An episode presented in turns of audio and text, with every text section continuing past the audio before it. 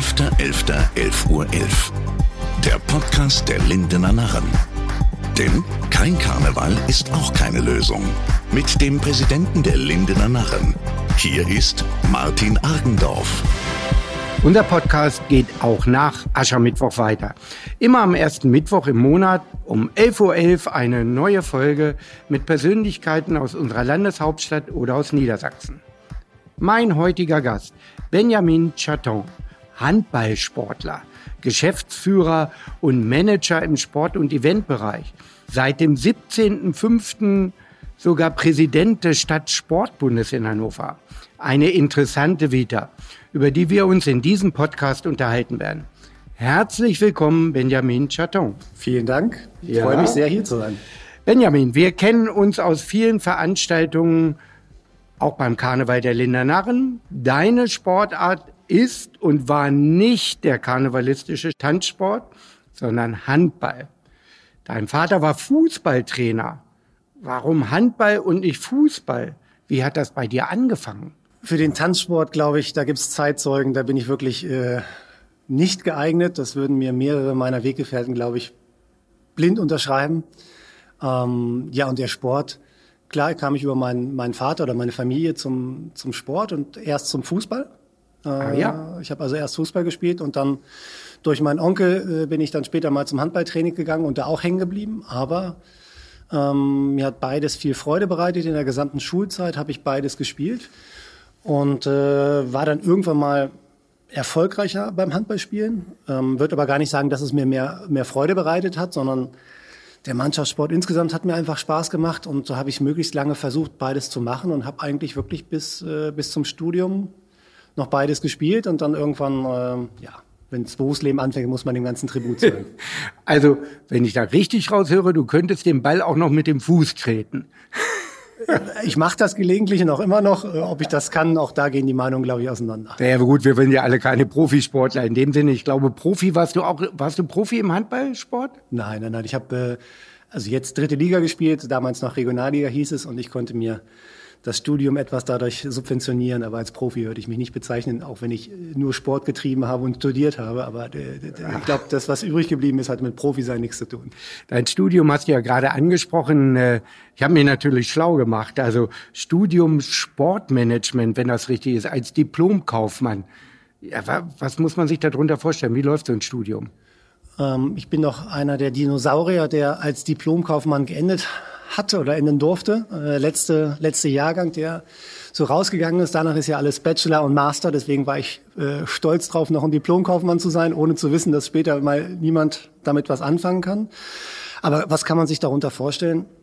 Äh, Im Prinzip habe ich ein Grundstudium ganz klassisch BWL gemacht und äh, im Hauptstudium spezialisiert man sich und in dem Studiengang dann auf Sport. Das heißt, man wird äh, möglichst ausgebildet, um Sportvereine, Sportverbände, Sportunternehmen, aber auch, auch Sporthändler kennenzulernen, die Strukturen kennenzulernen und gegebenenfalls auch später mal zu leiten. Aber am Ende des Tages ist es ein BWL-Studiengang. Genau. Und darum dann Geschäftsführer beim TSV Hannover Burgdorf oder besser bekannt hier in Hannover die Recken. In deiner Zeit waren die Recken sehr erfolgreich. Verfolgst du den Handballsport noch in Hannover? Ja, klar. Also ich würde auch sagen, du hast jetzt so betont, zu meiner Zeit waren sie erfolgreich. Äh, also wir waren auch zu meiner Zeit nicht immer erfolgreich. Aber jetzt finde ich, äh, sind sie weiterhin mal erfolgreich und auch mal nicht, wie das im Sport so ist. Aber grundsätzlich passt, glaube ich, die Tendenz und natürlich verfolge ich den Werdegang dort äh, immer, wenn es mir möglich ist. Die Recken sind ja wirklich ein Aushängeschild der Stadt. Man sagt zwar immer Hannover 96 im Fußball, da läuft ja im Moment auch nicht so dolle. Und da war man dann froh, dass man so eine tolle Handballmannschaft hat, die dann bundesweit wirklich äh, einen Bekanntheitsgrad hat, Europa gespielt hat. Ja, also man sagt immer, Hannover 96 hat Europa gespielt. Ja, die Recken auch. Also es ist nicht so, dass das nur 96 kann. Und das war unter deiner deiner Zeit. Ne? Hast du da Erinnerungen, wie das, äh, waren da Highlights? Ja, ich habe äh, schon mehrere Vereine begleiten dürfen in der Handball-Bundesliga und deswegen äh, ist jetzt das Thema Europapokal nicht gänzlich neu für mich gewesen, aber natürlich äh, und auch nicht für alle Spieler, aber für, für den Verein, für die Region war es ein neues Erlebnis, äh, gelernt vielleicht doch von 96 vor, das war 2011 bin ich hergekommen, ich glaube 2011, 12, 13 war Europapokal und wir sind, oh, Gottes Willen, das ist immer gefährlich. Man merkt, dass man älter wird, wenn man sich äh, zurückerinnern muss. Ist aber noch gar nicht so lange her. Ich glaube, 2014, 15 war das. äh, haben wir uns für den Europapokal qualifiziert. Und das sind besondere Spiele, ähm, weil es gibt eine andere Einlaufzeremonie. Äh, natürlich äh, hat es einen anderen Charakter, auch wenn der Handballsport sehr international ist und auch die Hälfte des Kaders ja in der Regel aus europäischen Sportlern besteht. Das heißt, so ein bisschen Europapokal hat man eigentlich permanent. Aber das ist was Besonderes und hängen geblieben für mich ähm, ist äh, klar Adema Leon, Spanien. Das war das war ein tolles Erlebnis, weil die Fans sehr dicht dran waren, sehr emotional waren und sehr negativ war Schurgo äh, in Ungarn, kleiner Ort an der Grenze zu Kroatien. Da bei dem Ausflug war war einfach war einfach alles Mist. Äh, es hat drei Tage durchgeregnet. Das Hotel Kaiser, wie es hieß, äh, da hatte hatte einen Dachschaden im wahrsten Sinne des Wortes. Es hat auch ins Hotel reingeregnet, die Stimmung war mies, wir haben mit acht Toren verloren, also es war wirklich alles eine Katastrophe. ähm, aber, desto, aber gerade deswegen ist es wahrscheinlich noch mehr hängen geblieben. Ja. Dieser Podcast unterstützt eine tolle Aktion der Johanniter.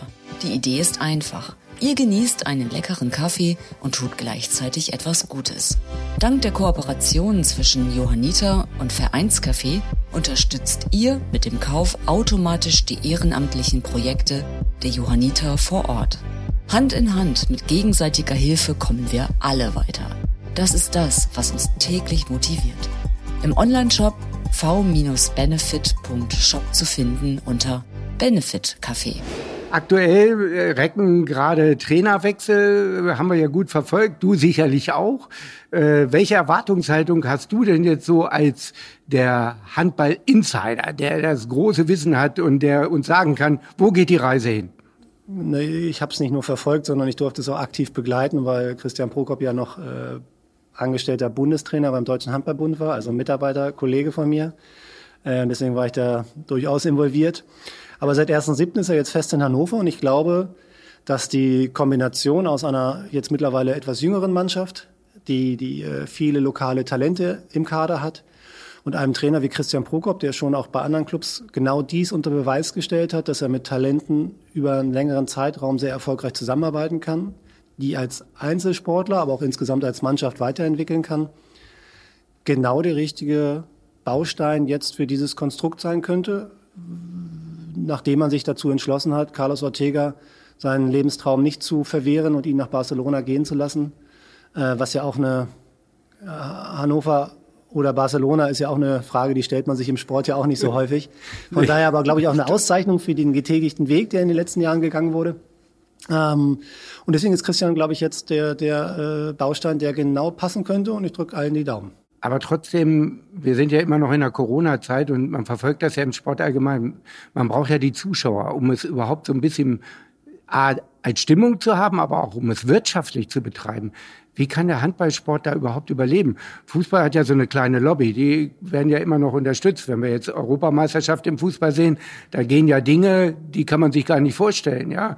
Aber im Handball, da ist vielleicht die Lobby nicht ganz so groß. Wie kann man das wirtschaftlich noch gestalten? Mal würde ich dich gerne ein bisschen zumindestens, glaube ich, äh, mal korrigieren wollen an der Stelle, weil ich glaube, dass, dass äh, die Bundesregierung, das BMI, durch ein Maßnahmenpaket, das heißt Corona-Hilfen Profisport. Das gab es für 2020 und gibt es jetzt auch für 2021.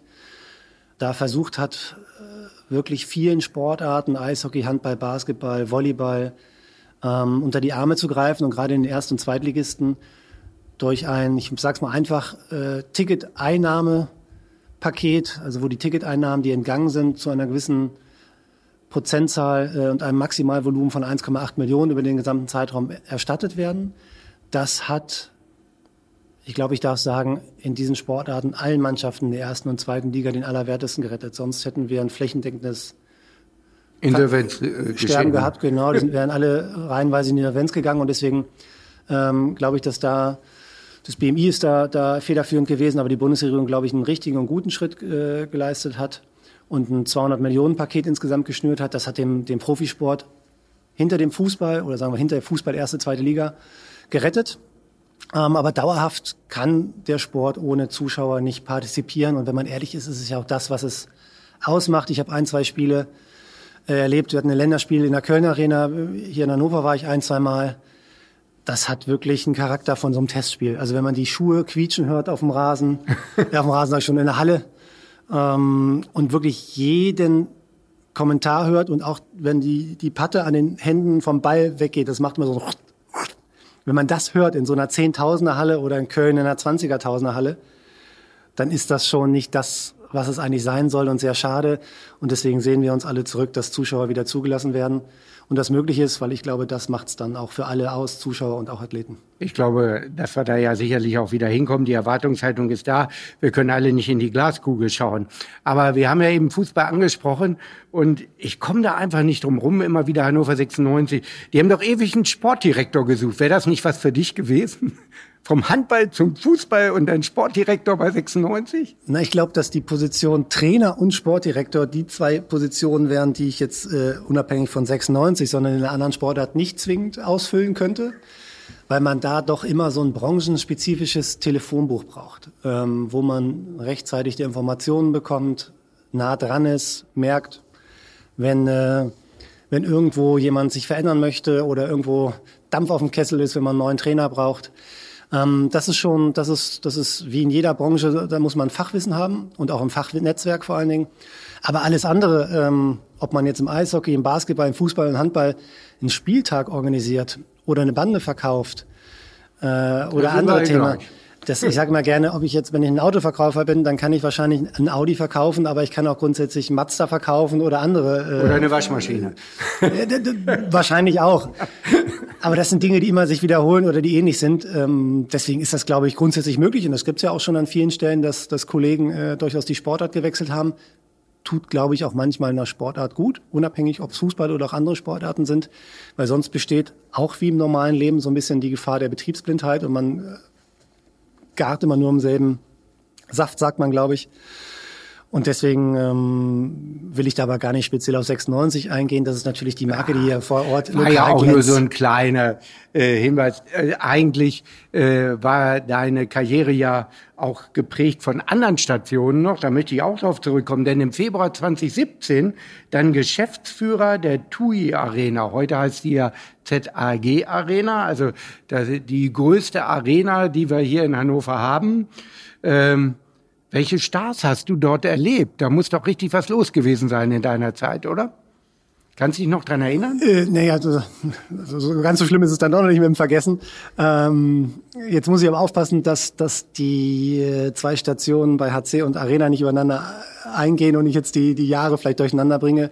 Aber ich würde mal sagen, in der TUI Arena oder ZAG Arena. Naja, aber auf jeden Fall war Helene Fischer da, oder? Ja, vielleicht, darf ich das sagen, heißeste Name.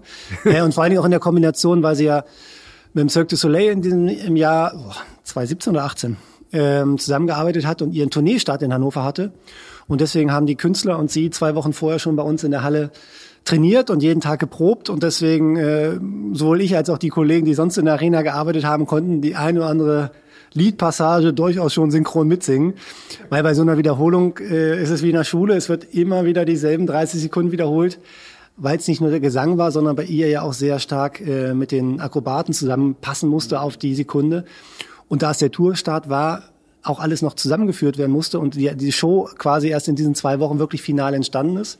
Äh, witzigerweise ist auch zwischen dem ersten Konzert in Hannover und es waren ja insgesamt fünf, dem fünften äh, auch der Ablauf nochmal verändert worden. Also was passt wirklich, wo haben wir Schwierigkeiten gehabt? Das war ganz interessant zu sehen, weil normalerweise hat man ja nicht fünf Konzerte hintereinander, genau. sondern man erlebt ja immer nur eins, maximal zwei und er erlebt diese Veränderung gar nicht. Und das war sehr äh, ein absolut bewundernswertes, tolles Erlebnis, ja. Und Helene Fischer kennengelernt, wie ist sie? Naja, also wir haben. Ja, äh, darfst ruhig alles erzählen. Wir haben, wir haben miteinander gesprochen und äh, für mich wahrscheinlich, muss ich gestehen, ein markanteres Erlebnis als für Sie. also ich muss wahrscheinlich mit dem Gedanken leben, dass sie sich an diese Gespräche weniger erinnern wird. Ähm, nein, was aber wirklich aufgefallen ist, und das hatte nichts mit mir zu tun, sondern das hat man in den zwei Wochen äh, extrem gemerkt, wie herzlich und intensiv sie mit allen Teammitgliedern umgegangen ist. Also egal, ob das ihr wichtiger Partner äh, am, am Seil war, der sie festgehalten hat. Oder irgendjemand, der, der in Anführungszeichen nur in der Küche geholfen hat. Sie hat alle herzlich begrüßt, alle wertschätzend behandelt. Und das erlebt man in dem Geschäft äh, nicht immer so. Und das ist sicherlich etwas, was sie grundsätzlich auch auszeichnet. Also ist ja auch mal ganz interessant zu hören. Äh, der Mensch Helene Fischer, man sieht sie ja immer nur im Fernsehen oder als großen Star, aber dass ja so viel Wertschätzung auch äh, für die Mitarbeiter vorhanden ist, das ist schon außergewöhnlich. Ja, wir vereinbarten dann ja, wie du da Geschäftsführer warst, die Ausrichtung der deutschen Meisterschaft für den Bund Deutscher Karneval in der Arena im Jahre 2025. Ist ja jetzt immer noch ein paar Jahre hin. Aber die Arena feiert dann genau, wenn die Deutsche läuft, 25. Geburtstag. 2000 ist sie ja im April eröffnet worden und die Deutsche Meisterschaft wird März, April sein und insofern auch ein ganz besonderer Termin. Ähm, ja, wir sind als Lindernarre natürlich dankbar, dass damals durch den Kontakt das so zustande gekommen ist. Aber dann war natürlich ganz überraschend auf einmal du weg in der Arena. Jetzt neu in der Geschäftsführung bei Hannover Konzert. Wie kam das? Naja, manchmal gibt es Entscheidungen im Leben, die man trifft, ähm, wo man auch mal vielleicht einen anderen Weg einschlagen möchte ähm, oder auch nochmal eine andere Seite kennenlernen möchte. Und das war zu dem Zeitpunkt gegeben. Ich habe ja seit 2011 war ich in Hannover und somit schon einige Jahre hier im Handballsport gearbeitet, aber dann auch äh, vorher ja schon einige Clubs gehabt. Und deswegen war einfach für mich mal die Frage, was, was gibt's denn noch außerhalb? Äh, was kann man noch anderes machen, außer dieses klassische Clubgeschäft im Handball? Weil das hatte ich dann schon 12, 13 Jahre hinter mir.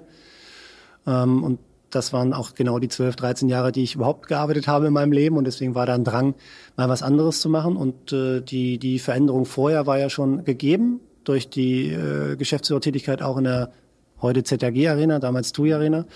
Deswegen hatte ich schon eine Verbindung zur, zur Branche und das hat, äh, fand ich interessant und spannend.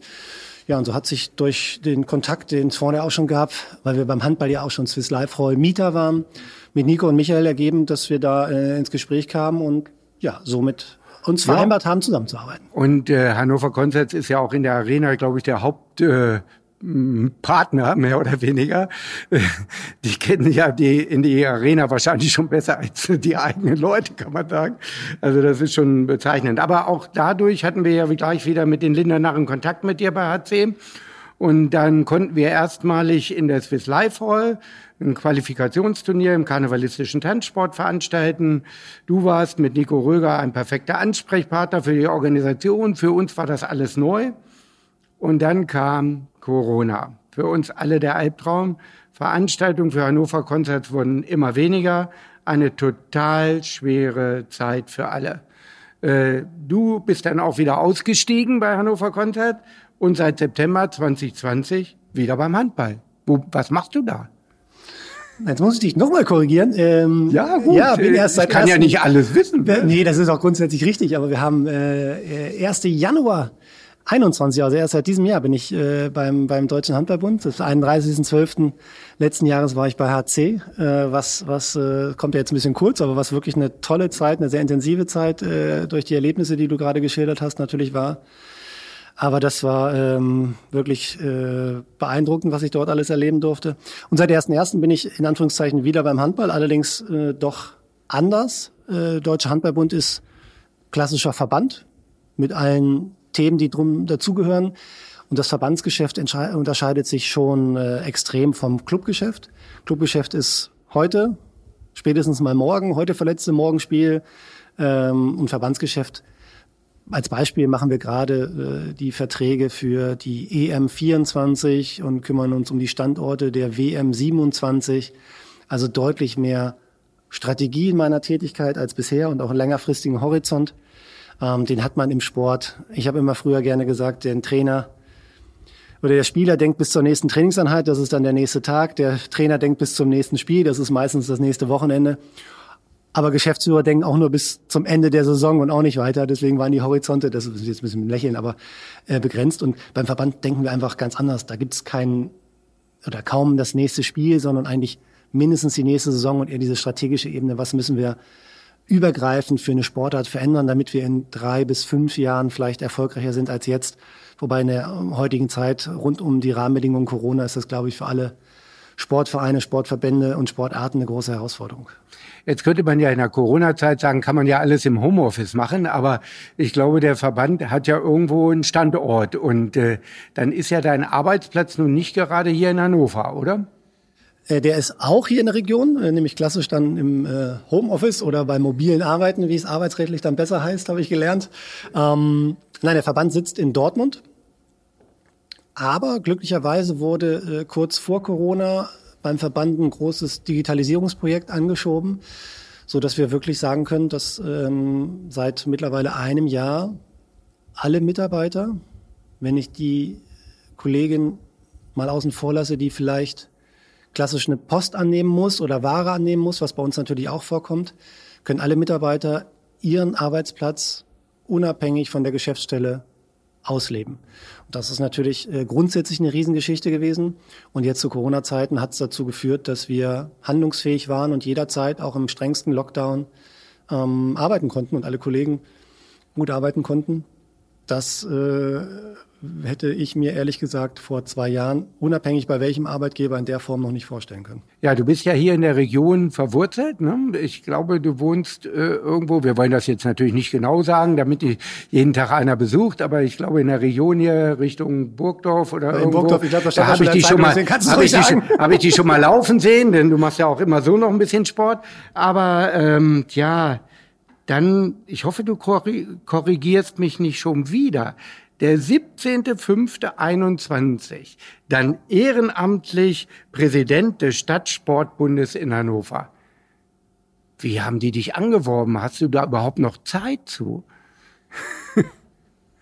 Ja, die Zeitfrage, die stellt sich, glaube ich, jeder, der irgendwo im Ehrenamt tätig ist. Das muss ich dir, glaube ich, äh, auch nicht sagen. Du hast ja auch erstens selbst viele Jahre das äh, doppelt gelebt und äh, hast ja, glaube ich, auch viele Mitstreiter um dich herum, die das Kunststück vollbringen müssen.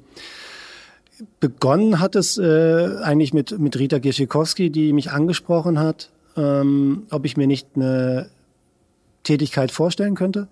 Zu dem Zeitpunkt war ich allerdings bei Hannover Concerts und äh, das war für mich eine interessante Möglichkeit, dem Sport erhalten zu bleiben. Ein bisschen, ähm, na, Wissen hört sich so, so äh, glaube ich, falsch an, sondern einfach den Blickwinkel aus dem Leistungssport, aus dem Profisport vielleicht zu übertragen und Erfahrungswerte weiterzugeben und damit äh, beim Stadtsportbund vielleicht etwas beitragen zu können, damit die ganzen Vereine aus der Region und aus der Stadt vor allen Dingen davon profitieren können. So, so ging das mal ganz einfach los.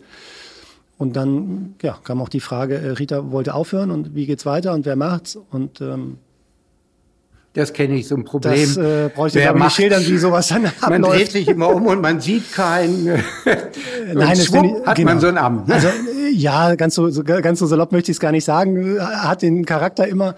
Aber ich habe vor allen Dingen festgestellt, dass wir dort ein, äh, ein gutes Team zusammen haben im Präsidium. Deswegen, der Präsident wird immer hervorgehoben, aber das, darum geht's ja gar nicht, sondern das sind ganz unterschiedliche Typen, ganz unterschiedliche Menschen, die Qualitäten reinbringen, die uns in Gänze helfen, äh, so ein Ehrenamt auszufüllen. Man muss es aber auch relativieren. Natürlich gibt es eine Geschäftsstelle dahinter mit vielen Mitarbeitern, vielen. Roland äh, Krumlin würde jetzt sagen, so viele sind wir nicht, aber mit Mitarbeitern, ähm, die da das tägliche alles ableisten und auch da geht es eher darum, mit ein bisschen Netzwerkstruktur ähm, vielleicht das Ganze unterstützen zu können, um mal den Blick von außen, den man vielleicht hat, weil man nicht tagtäglich drin ist, und das ist äh, die, die äh, Kernaufgabe und vielleicht manchmal Termine wie heute auch äh, wahrzunehmen, um das Ganze äh, zu unterstützen und vielleicht mit ein bisschen Öffentlichkeitsarbeit zu pushen oder auch mal Rede und Antwort zu stehen. Das ist eigentlich die Kernaufgabe, dann besonders die der Präsident vielleicht mehr hat als alle anderen, aber ansonsten sind wir gleichberechtigt. Kenne ich aus meiner eigenen Rolle. Ja, Präsident ist immer der, das Gesicht des Vereins oder in diesem Falle des Verbandes und äh, ohne ein Team, eine große Supermannschaft wäre man nichts. Und wir Lindernarren profitieren auch davon, dass wir ein mega gutes Team haben. Der Präsident alleine ist es, weiß Gott nicht, äh, sondern das ganze Team managt alles. Und da bin ich auch ganz stolz drauf, auch wenn ich jetzt hier im Podcast wieder derjenige bin, der spricht das Gesicht des Vereins.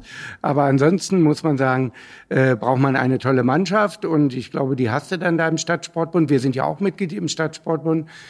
Ich sage für heute erstmal Dankeschön für dieses Gespräch. Wir werden ja immer noch mal Berührungen haben, spätestens im Karneval uns sehen oder dann, wenn wir Meisterschaften hier ausrichten dürfen auf Bundesebene.